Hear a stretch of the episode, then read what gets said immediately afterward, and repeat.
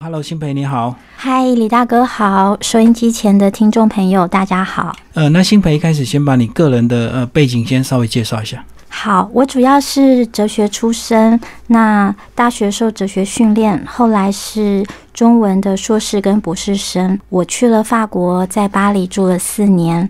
那从巴黎四年回到台湾之后，我先完成我的论文，之后因缘际会呢，我就接下了这本书，主要还是做文字方面的工作，是自由工作者。好，那这本书呢，其实呃，主要还是由这个绿主张呃所在策划。那绿主张怎么会跟这样的一个议题有这样相关？绿主张公司呢，他们对于小农、环保、爱护土地，还有嗯关怀弱势这部分的议题都非常的关注。那它底下有一些企业，最有名的就是主妇联盟消费者合作社。嗯，那因为其实绿主张他们里面也有一个很重要的。呃，一开始的发起股东叫欧美川，那欧美川他利用了主妇联盟消费合作社去做工作庇护场。这个工作庇护场是专门提供给视觉失调症，视觉失调症以前我们叫精神分裂症，还特别提供给这一群病友呢，就是让病友他们能够在离开医院之后有一个。类似社区照护型的工作庇护所，让他们慢慢的训练，可以跟人群相处，再回到社会。像这样子的主妇联盟消费合作社提供工作庇护所呢，基本上已经提供了二十五年。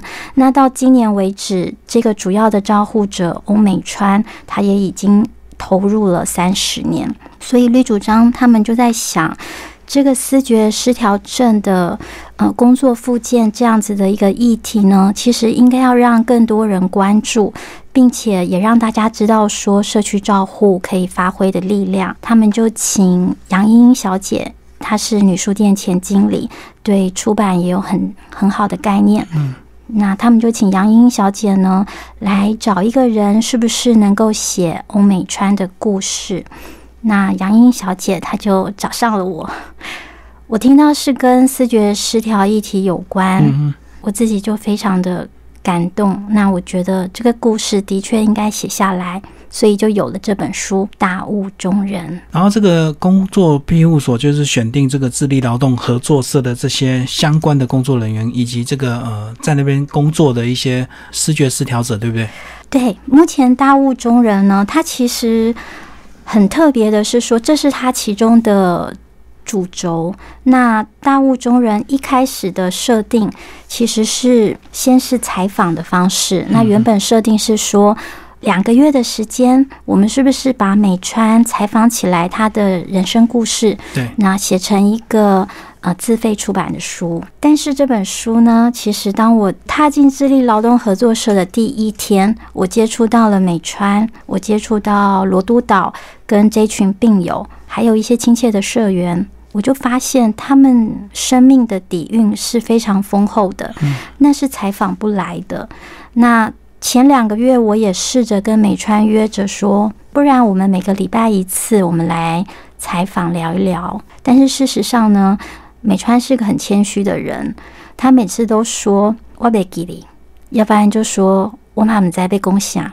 嗯嗯，所以在这样子的两个月过后，我就跟杨英英说：“英英，我觉得采访行不通，那我们要换个方式，我要跟他们生活，生活了一阵子之后，我来写他们的生活实录，我们慢慢的看他会发展成什么样子。可是急不来。”我要先进入他们。那英英知道之后，他就去跟绿主张。当时主要这本书的推动者是陈来红，来红就说：“好啊，新培按他的步调写就好。”所以在绿主张、来红跟股东们还有英英的支持底下，我就开始用我自己的步调，非常缓慢的。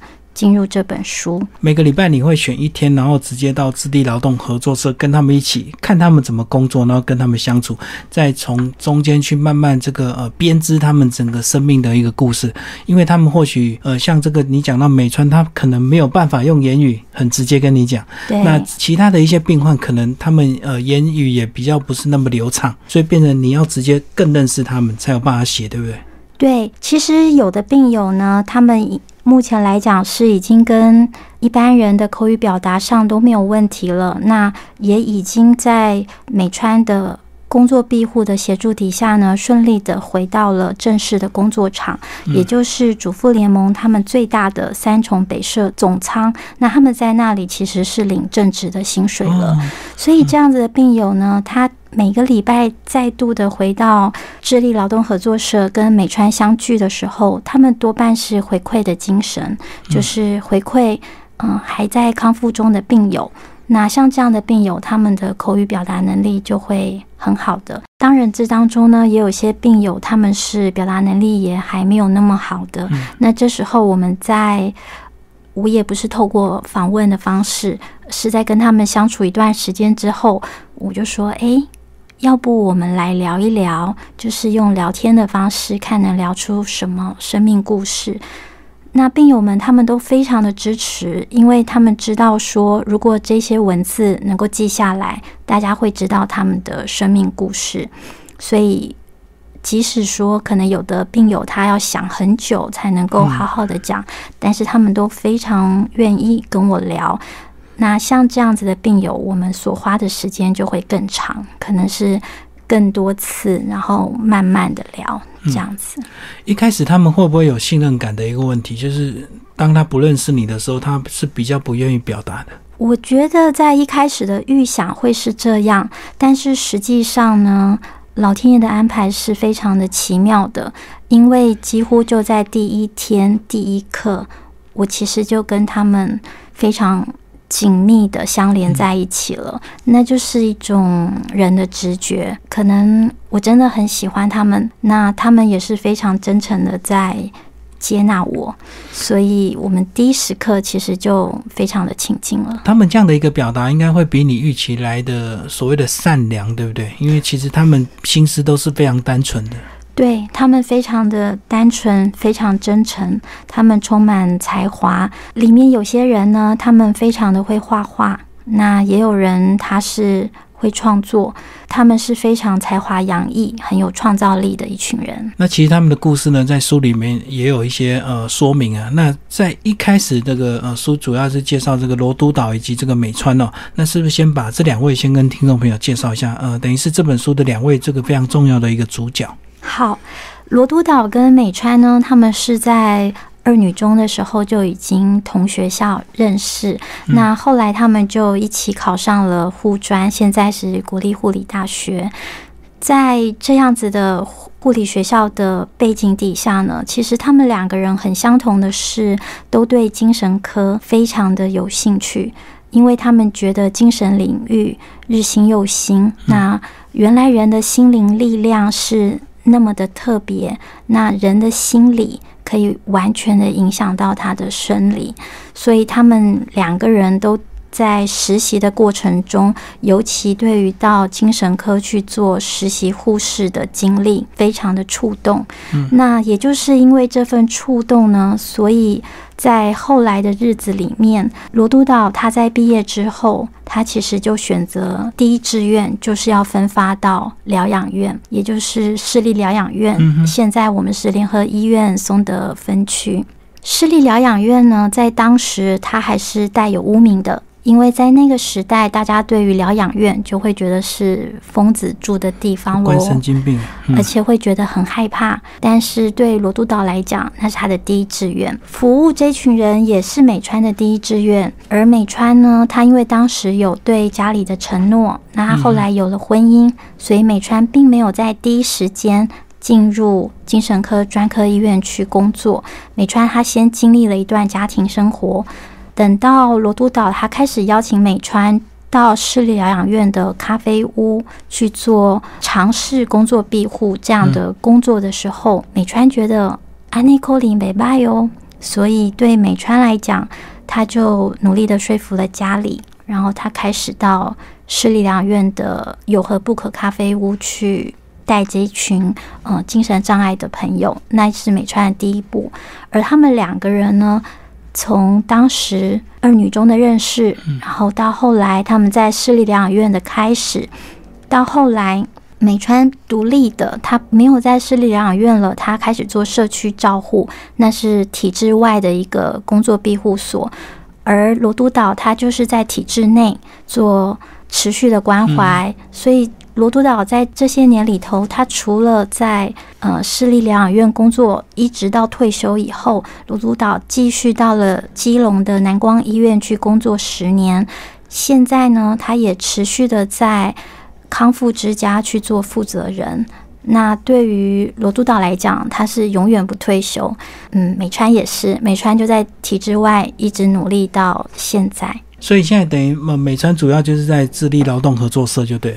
对，智力劳动合作社是他目前有的这一个。工作的站所，那事实上，主妇联盟所提供的工作庇护所是非常多的地方，嗯，主要都跟着美川走，所以美川曾经经历过的适龄好所在、生活者工作坊，到现在的智力劳动合作社，或者是美川没有办法前往，但是三重北社总仓也提出了帮忙，让三重北社总仓成为正职的工作的地方，这一。系列的庇护所呢，全部都是主妇联盟的机构。这些庇护所，它的工作人员，他们一定要有所谓的医护背景吗？就是说，跟这些呃视觉失调者一起共事的话，会有一些相处上的技巧吗？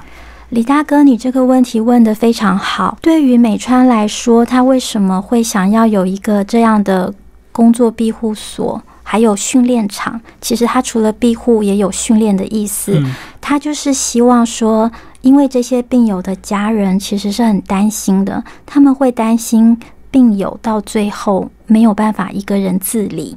如果他的状态一直没有好起来，那对于病友来说，一个很大的困难是复健过程中怎么与人相处。对，所以我们没有办法永远让病友都跟。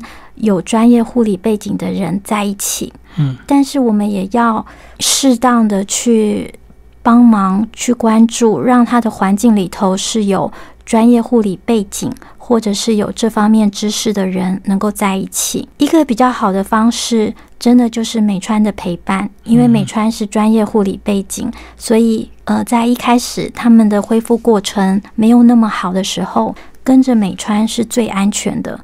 美川并不是只会呵护，他也会告诉他们怎么样做比较好。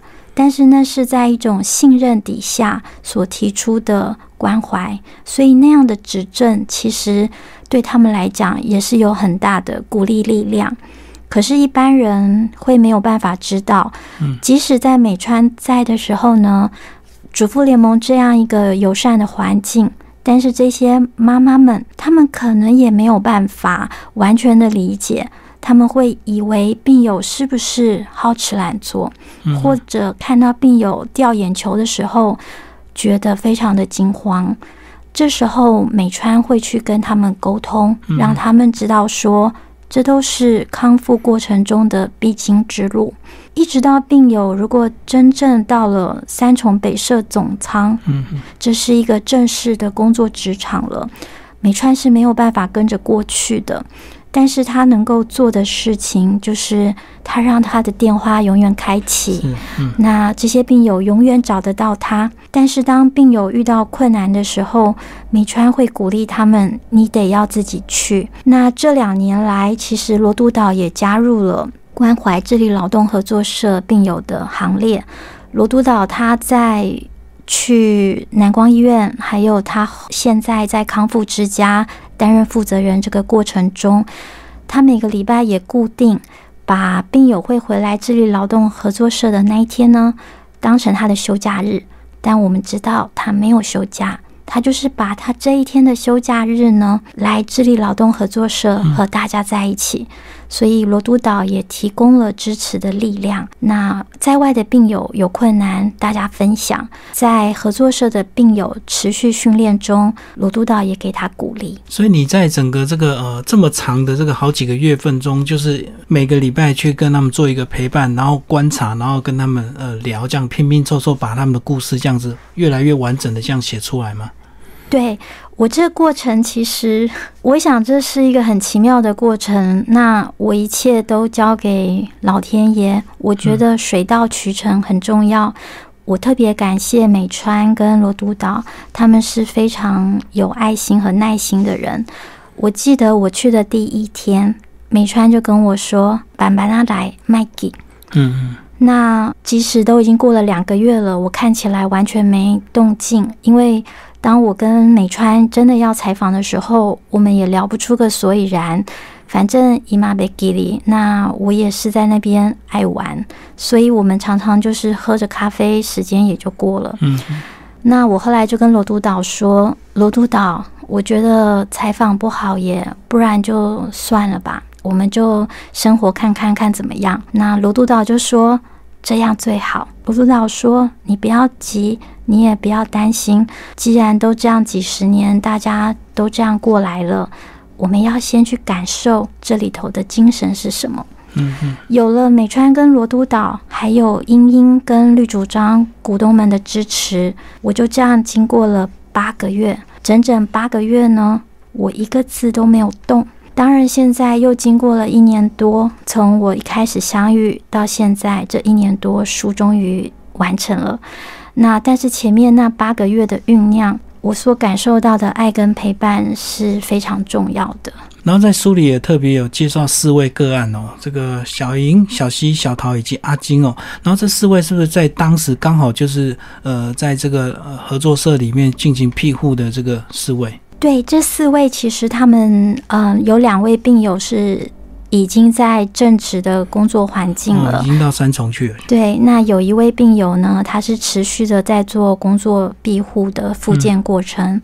那还有一位病友，他现在其实是住进了急性病房，也就是在陪伴了八个月，我开始动笔之际，其实大概就在那个之后没有多久，呃，其实他就再度病发。嗯那他已经生病了近三十年，也已经都得到了很好的调节。对，他其实控制住了，所以他再度病发，对我们来讲，大家都很难过。嗯那他住进急性病房之后，到现在也就是超过半年的时间。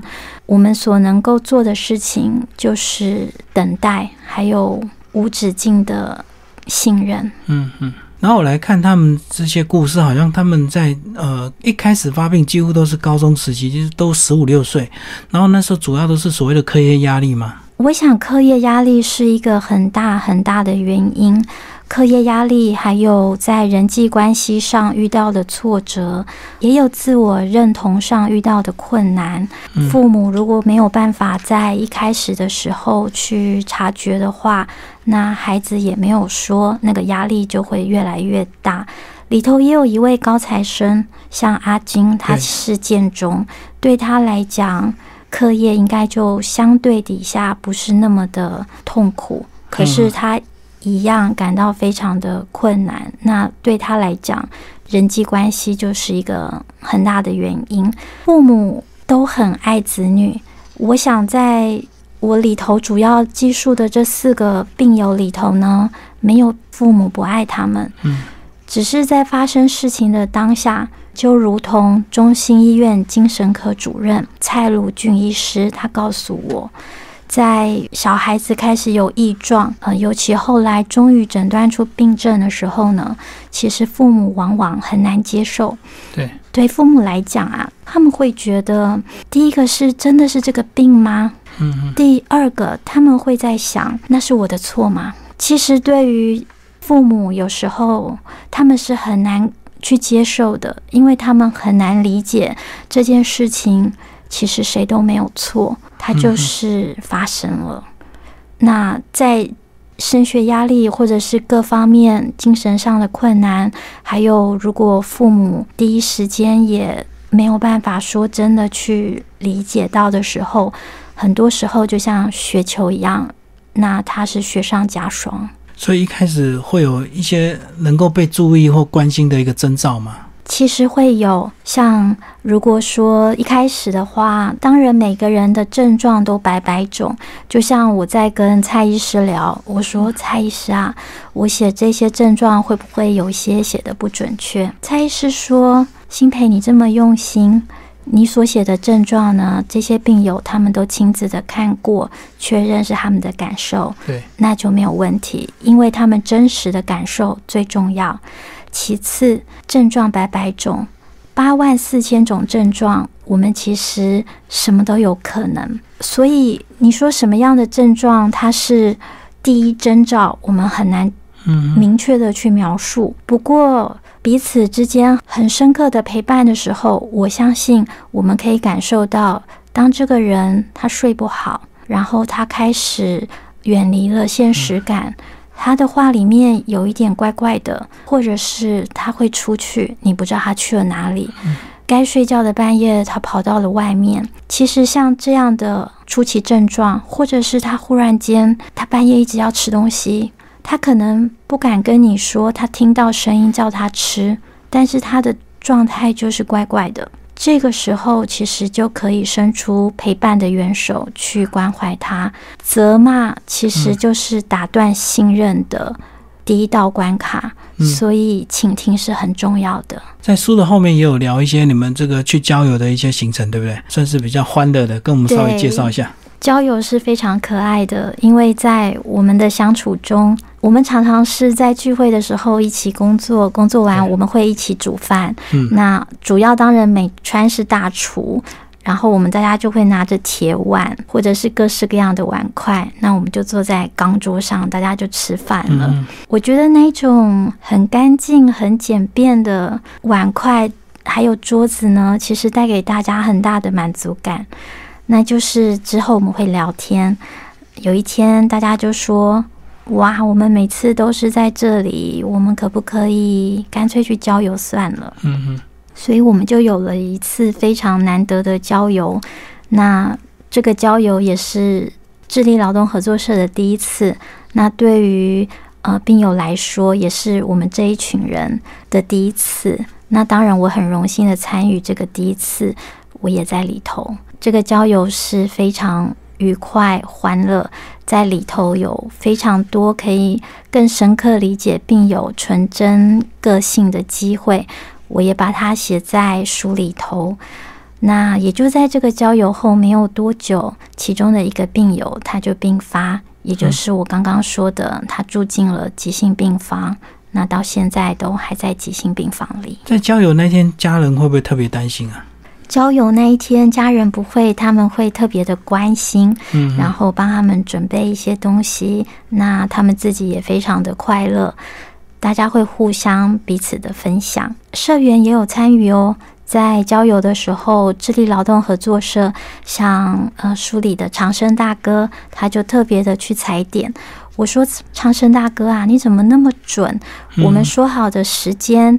呃，中午要走到哪里，去哪里吃饭，然后几点要回家，他都算得准准的。长生大哥说：“嘿东雷哦，因为哦，他前几天就已经自己一个人特别去踩点了。哦，先把那个路线踏查一遍就对。对，他还计时。是是是。最后，新培讲一下你这本书，呃，从一开始这个呃。答应这个呃着手去写，然后经过了这么长的一个时间了，八个月的相处，然后又经过了几个月的这个呃编写，才终于完成这本书。你个人对这个视觉失调这样的一个议题有没有一个重新的一个认识？有，我想精神病友的这个议题对我来讲并不陌生。我从小到大都非常的感谢老天爷，让我有机会近身的去接触精神障碍病友。所以，这也就是为什么，其实我并非记者出身。嗯，我一直以来呢，比较是自己做自己的文学创作。那在这本书之前，其实我自己也正在做一本文学创作的书，但是我把它都停下来。嗯，因为对我来讲，这个议题实在是太重要了，我非常的想要为这个议题奉献。在书写的过程中，我有机会跟他们更接触。我想，我对于思觉失调症的病友呢，我更理解的是说，对他们来讲，原来吃药这件事情最大的困难不在于他们需要吃药，而在于别人叫他不要吃药。因为我们对于精神病友，通常呃一般人不理解的时候，就是感觉说，哦，他的头脑怪怪的，但是他不要吃药啦，吃药头脑坏更快，要不然吃了药看起来他也怪怪的，嗯，那不要吃啦。那里头我也有写到一些病友呢，其实。对精神病友来讲，终止用药、停药这件事还蛮稀松平常的。嗯，思觉失调是一辈子的事情，所以在他们的过程中经历呃自己断药这个过程也蛮稀松平常的。可是呢，通常经历过一次，大概就很不敢了，不敢再第二次，因为对他们来讲，今天你如果不吃药的话哦。其实这个药没有那么可怕，它就很像说慢性病、高血压、心脏病，我们都要服药。那你今天有思觉失调症，我们如果透过吃药，它可以第一时间排除很严重的干扰。如果说吃了一开始吃了药太重，人怪怪的，没有关系，我们。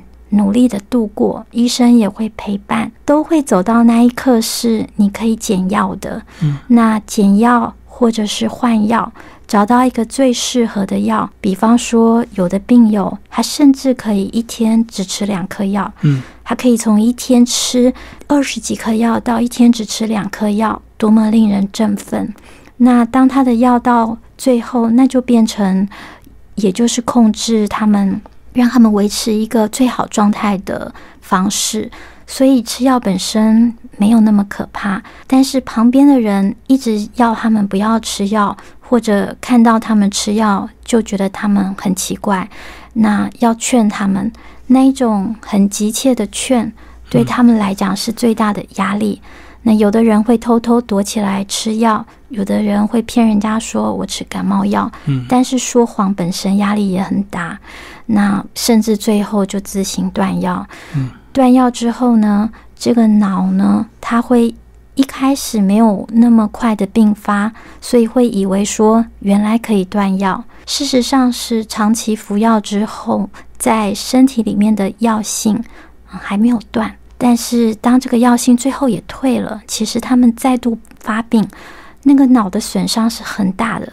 所以，通常在更大的脑损伤之后再去就医的话，那个药就会很重。嗯嗯，越吃越重就对。对，那其实如果这个药真的太重，应该说脑损伤太重，导致必须吃很重的药。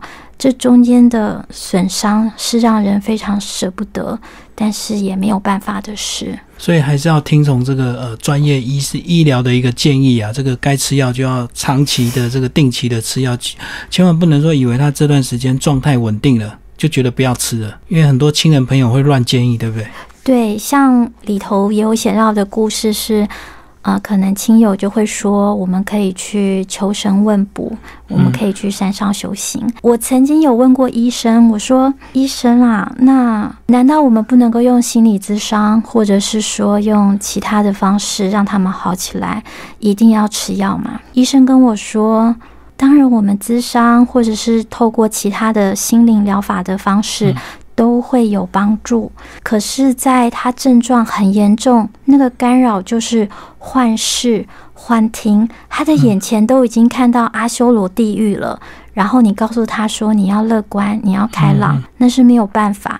这时候第一时间去停止他的干扰，你可以免得他走上自杀的路。因为里头很多病友，其实像我主要讲的这四个病友里头，他们也都。经历过，其中几位病友经历过，他根本就没有办法活下去，那是很大的痛苦。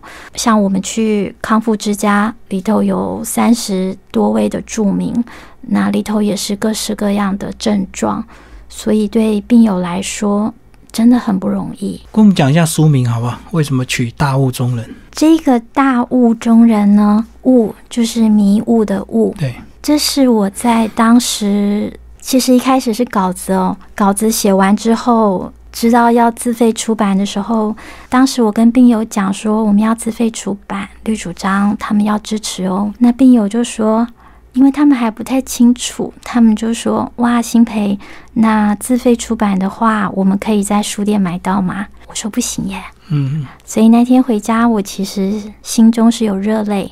我想说，他们这么的期待，而我们共同完成了这么多那么棒的文字，他有没有机会走向出版社？那后来我跟英讲，英又跟绿主张说，那大家的共识就是试试看。所以我们送进了九个践行出版社，也非常感谢，在一个礼拜内，呃，践行出版社就回复说没有问题。那九哥副总编辑曾敏英小姐，她从头到尾亲自看稿，去确认整本书的品质，提出很好的建议，我非常感谢她。在定书名的时候呢。呃，敏英也是让我先提一个书名，当时我就想要定什么好。其实我没有想很久，我没有在纸上写好几个书名，完全没有。我就是在呃要给出书名的那一刻，我忽然间就想，就叫《大雾中人》吧。那这个是一个直觉，我想它是我在这么长时间的生活以来。我所决定的一个很直观的书名，后来他得到很多大家的呃回响，都觉得哎，这个物很好。那我这时候我才更仔细的去思考，对我来说，那个直觉就是物就是迷雾。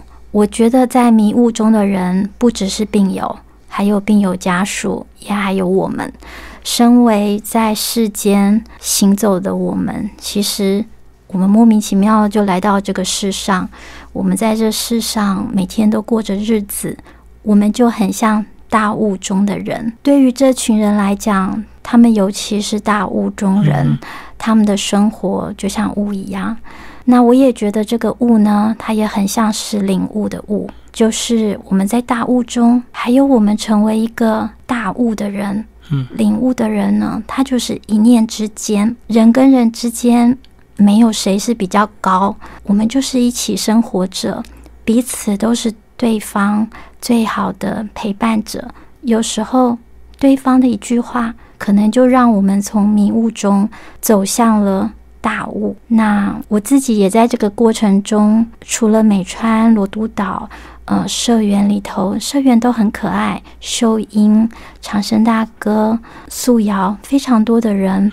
还有绿主张的陪伴者之外呢，我也感受到病友，病友就是我生命中最好的老师。嗯，他们教了我非常多事。那我们都是一起在大雾中行走的人，所以我的命名“大雾中人”并不是只指病友，而是指在世上的每一个人。嗯，我们都是在一起的。就从迷雾中到领悟，就对了。对。最后，新培，你这本书想推荐给哪一些读者来看？我想邀请所有的读者。首先，这本书我要送给病友。对我来讲，这本书所有的书写，我都要向他们致敬。所以，我要把这本书送给所有在精神疾病中受苦的人。我要跟你们说，你们并不孤单。那再来，我要把这本书送给陪伴者。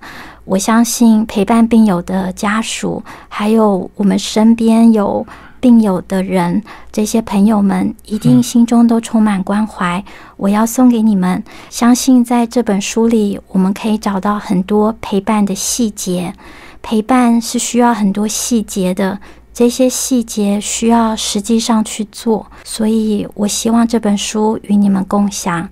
再来，我要送给所有对这议题关注的人，以及对这议题还不了解的人，因为我想，我们在这世界上，大家都是爱与被爱同根生。我希望所有的人看完这本书之后，大家都能够体会到，说世间上所有的人都是相关相连，不只是社区照护，而是一个一个小小的社区照护。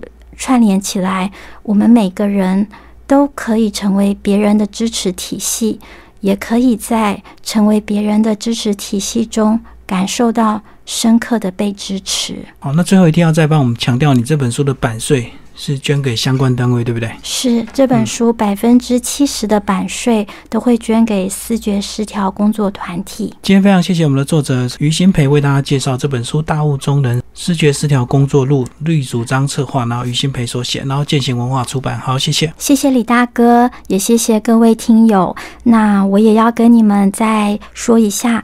大雾中人，他有他的粉丝页，那也欢迎所有关注这个议题的朋友们都可以上脸书去查询大雾中人思觉十条工作录。谢谢。